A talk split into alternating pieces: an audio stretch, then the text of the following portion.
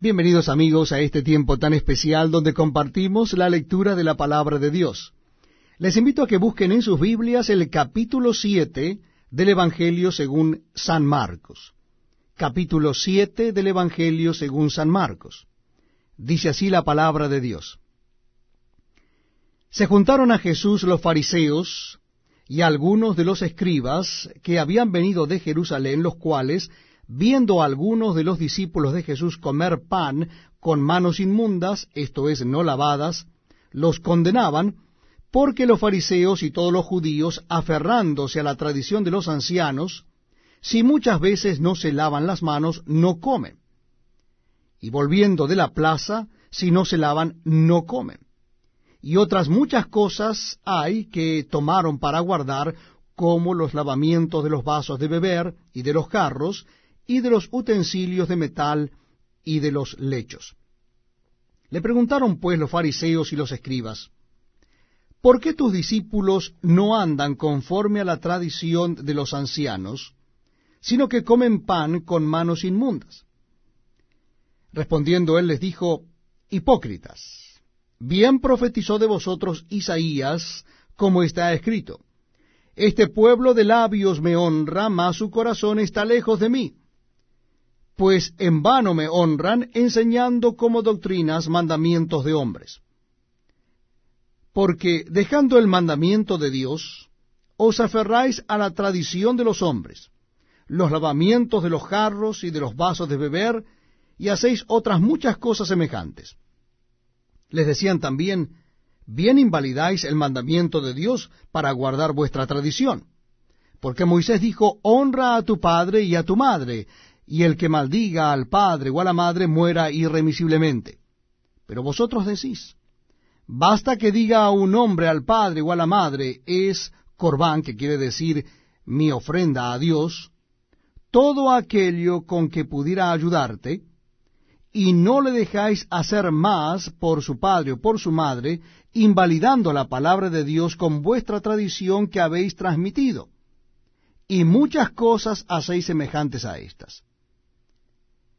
Y llamando así a toda la multitud les dijo, Oídme todos y entended.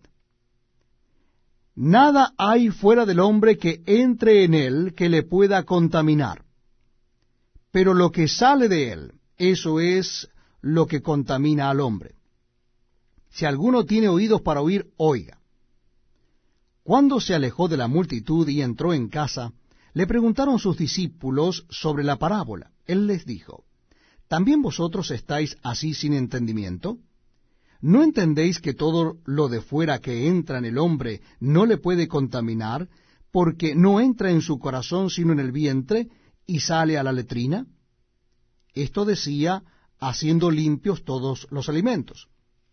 Pero decía que lo que del hombre sale, eso contamina al hombre porque de dentro del corazón de los hombres salen los malos pensamientos, los adulterios, las fornicaciones, los homicidios, los hurtos, las avaricias, las maldades, el engaño, la lascivia, la envidia, la maledicencia, la soberbia, la insensatez.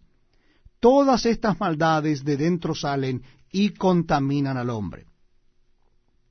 Levantándose de allí, se fue a la región de Tiro y de Sidón, y entrando en una casa, no quiso que nadie lo supiese, pero no pudo esconderse.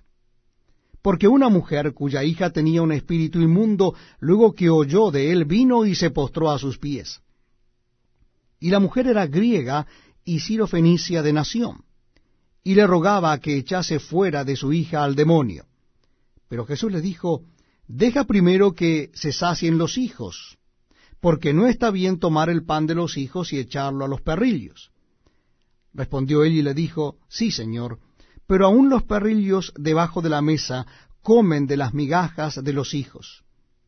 Entonces le dijo, Por esta palabra ve, el demonio ha salido de tu hija. Y cuando llegó Elia a su casa, halló que el demonio había salido, y a la hija acostada en la cama. Volviendo a salir de la región de Tiro, vino por Sidón al mar de Galilea, pasando por la región de Decápolis. y le trajeron un sordo y tartamudo, y le rogaron que le pusiera la mano encima. Y tomándole aparte de la gente, metió los dedos en las orejas de él, y escupiendo, tocó su lengua. Y levantando los ojos al cielo, gimió y le dijo, Efata, es decir, sea abierto. Al momento fueron abiertos sus oídos, y se desató la ligadura de su lengua, y hablaba bien. Y les mandó que no lo dijesen a nadie, pero cuanto más les mandaba, tanto más y más lo divulgaban.